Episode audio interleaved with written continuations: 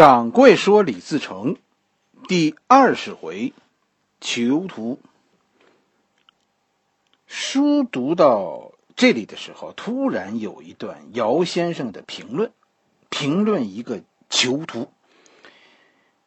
姚雪银写书的特点，咱们说过了，就是对比。他书中的人物都是一对儿一对儿的。李自成其实和崇祯也是一对儿。”甚至于，崇祯其实在李自成这本书里写的比李自成还要好。李自成在这本书里，他写的很多东西其实都不是历史，是吧？甚至于，呃，好多事儿是借题发挥。但是，这本书里的崇祯和崇祯有关的内容是写的是一板一眼的。这可能和和姚先生啊专门研究过崇祯皇帝是有关系的。姚先生在历史方面的著作，呃，基本上都是关于崇祯皇帝的。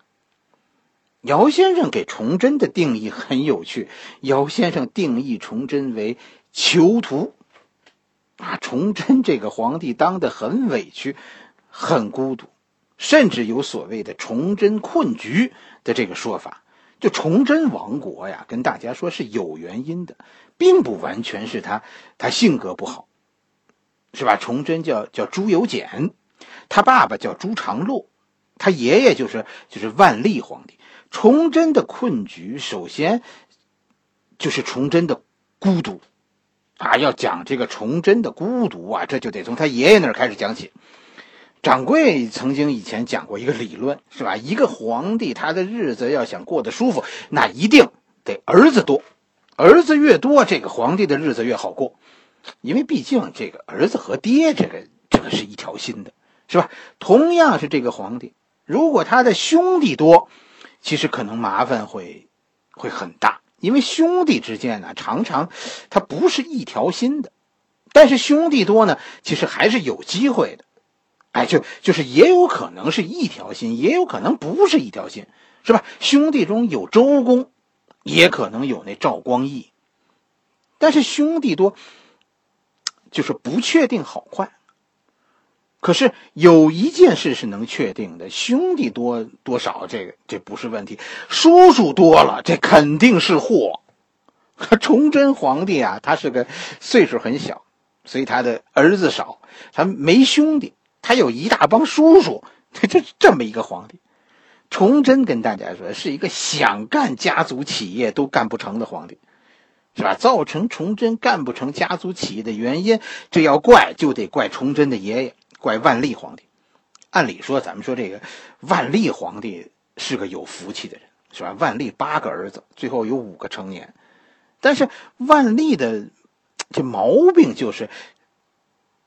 给他当太子啊，太操心了。万历整个晚年都在犹豫，犹豫什么？到底让谁接班？是让老大还是让老三？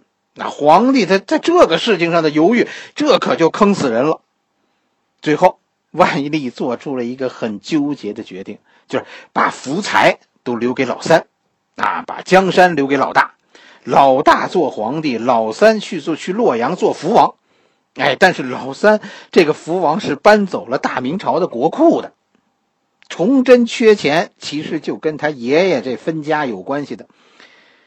万历皇帝的这个这个犹豫，老大是是太子，大家就想一下，这个太子最后当的多委屈，委屈到什么程度呢？明朝有所谓的几大疑案之说，啊，其中有有两个疑案是和咱们说的这个崇祯他老爸是有关系的。就这这这个太子，他就是崇祯的老爸。咱们简单的说说这个这两个案子，是吧？咱们不主不是说，呃，重点讲这个，只让大家体会一下崇祯的老爸这个太子当的有多委屈，是吧？第一个案子叫停机案，刚刚确立崇祯他爸为太子，居然就有人跑进了东宫，要谋杀太子。东宫在哪？就就在现在故宫的文华殿。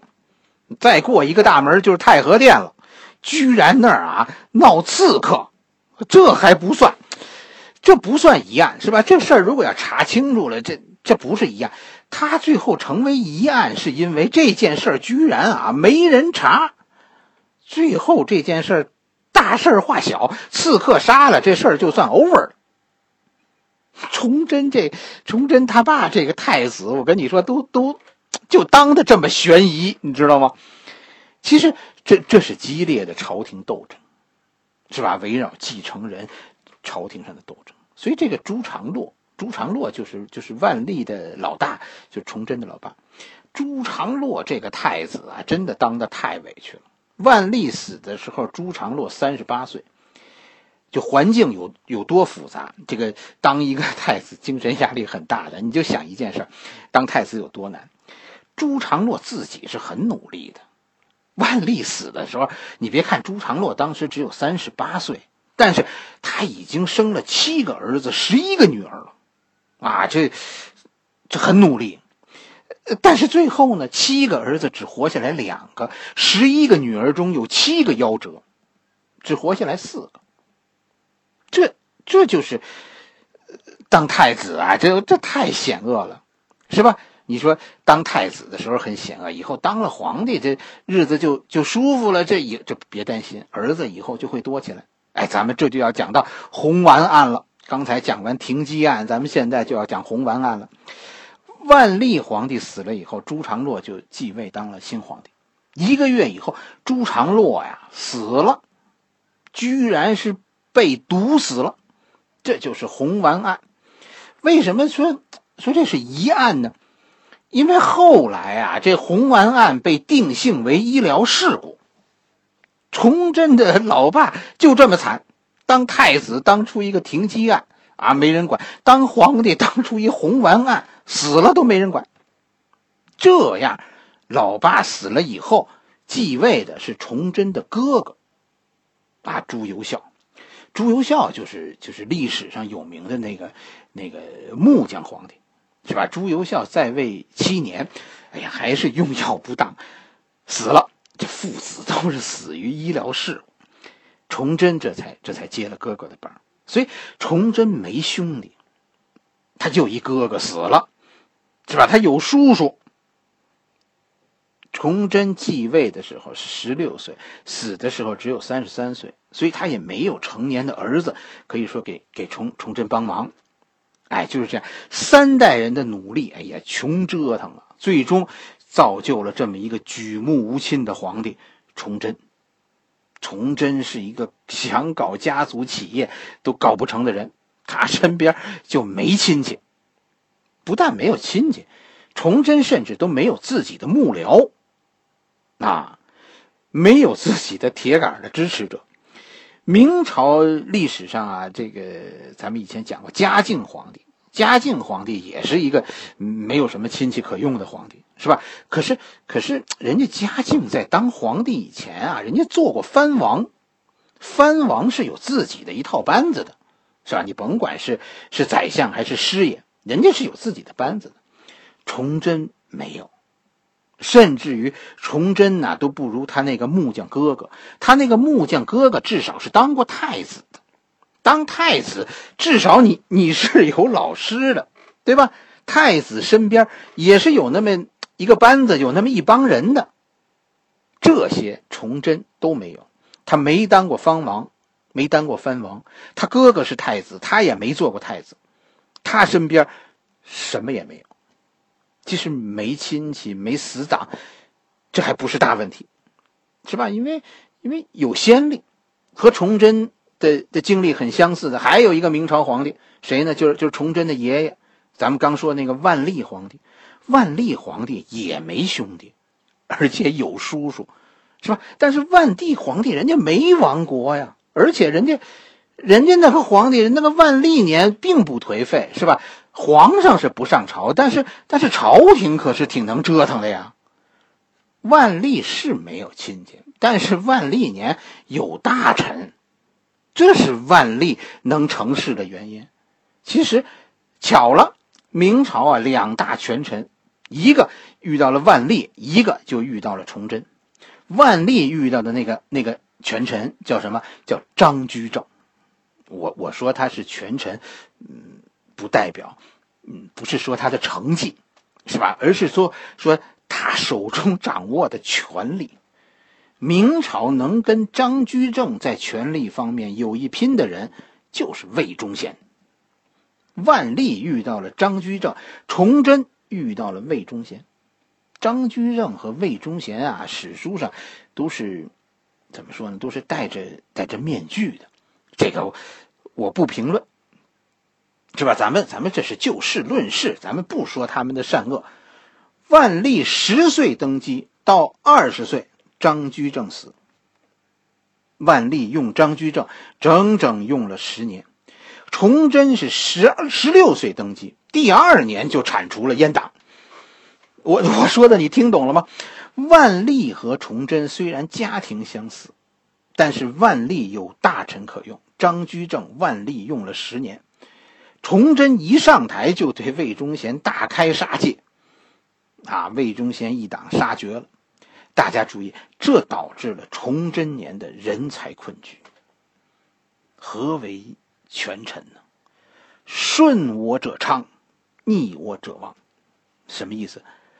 魏忠贤已经灭了所有反对他的人，现在皇帝来了，皇帝灭了所有魏忠贤的死党。我们的历史上，哎呀，管这个叫拨乱反正。啊，说欢欣鼓舞。但是如果你是崇祯初年的大臣，在崇祯初年，我告诉你，你笑不出来。反对魏忠贤，你得死，死于魏忠贤的手；支持魏忠贤的，你也得死，死于崇祯之手。这一拨乱反正，其实造成了崇祯初年的人才困局。和万历皇帝相比，崇祯的问题是没有大臣可以用，都让他拨乱反正了。你看看书里，崇祯用的这几个年这几个人，我跟你说，崇祯用的都不是大才，都是从夹缝里靠偶然的机会躲过了这场大动荡的，对吧？杨鹤。杨鹤是遭到魏忠贤的迫害，但是没死。为什么没死？因为杨鹤的能耐不够大，不够有名。卢象升，这这这是被被魏忠贤罢官了事的。孙传庭也是，是吧？除了这几个魏忠贤没看上、认为不值得迫害的，是吧？剩下来的再有就是当时都都是一些小地方、一些偏远地方的，什么洪承畴啊，什么还有什么熊文灿呐，对吧？这这当年都是，都是很偏，都是在很偏僻的，在很基层的当干部的这些人，是吧？崇祯用人都是破格启用的，没办法，你你就想一件事，什么样的人能躲过崇祯初年那样的那样的动荡？书中一看，就满朝文武，崇祯放眼望去，都是牛皮匠。能吹能砍能挑毛病，就是他妈不能干活。书里有好几次，大家看关于对对满清是是是战还是和大臣之间的争论，这个姚先生写了好几次。大家注意这件事，姚先生是有意写了这么多次。其实大家想一件事儿，在这些激昂慷慨的反对的后边是什么？臣反对议和，但是这么多次争论，有一次哪怕有一个人，他能战胜满清吗？除了反对这帮废物，有一个人有主意吗？我们不和，我们怎么办？这就是崇祯困境的第三条，就是满朝都是反对者，就职业挑毛病的，这是明朝砸砖的结果。大家注意，姚先生是怎么写的？就就就怎么写这帮这帮文人的正义的？他们正义正义凛然的后边是什么？是空洞，是不知道该怎么办。李自成这本书肯定说李自成是一个正面人物，但是大家有没有？也是有没有注意到姚先生是怎么写那些反面人物的死的，对吧？卢象升的死，熊文灿的死，杨嗣昌的死，孙传庭的死，还有最后洪承畴、祖大寿的投降，怎么写的？其实一个字，悲。死的让人觉得悲愤。崇祯就是这样一个无人可用的皇帝，于是就是就是什么呢？就是就是那个劲头，崇祯用人的那个劲头，就是叫什么？叫？咱们现在管这个就叫逮到个蛤蟆得挤出脑白金了，那全是破格利用，然后呢，然后又是轻易的放弃，杀掉了事，用错了人就杀掉，这是这是这是违反干部培养的一般规律的，所以所以什么是崇祯困局？大家明白了吗？首先，崇祯没亲戚；第二，他没有死党。第三，他手下没有大臣可用；第四，整个这个明朝到崇祯年没风气，就满朝文武没有干活的；第五，就是崇祯年最后也没榜样，跟着崇祯干的大臣，到最后没有一个善终的，啥都没有，这就是崇祯。再赶上一个坏的气候，是吧？小冰河期，天灾不断。哎，还有一个没有呢，这就是第六个没有。崇祯年还没钱，哎呀，赶上天灾不可怕，再再赶上没钱，没什么都都别没钱，对不对？崇祯这个家呀，真的是难当，是吧？这个皇帝给我做，我都不做。崇祯是硬着头皮当皇帝，按咱们现在的医学观点，崇祯最后自杀是抑郁症，是吧？姚先生说：“说崇祯是囚徒。哎呀，崇祯的死，其实我倒是觉得别为崇祯的死伤心。崇祯的死是释放，是解脱。这个皇帝的日子让崇祯过得太憋屈了，做着自己不喜欢的事，就是囚徒。好了，今天咱们的故事先先讲到这里，欢迎大家加我的微信公众号。”掌柜说历史的汉语拼音全拼，哎，在那上面，掌柜会经常发表一些自己的观点。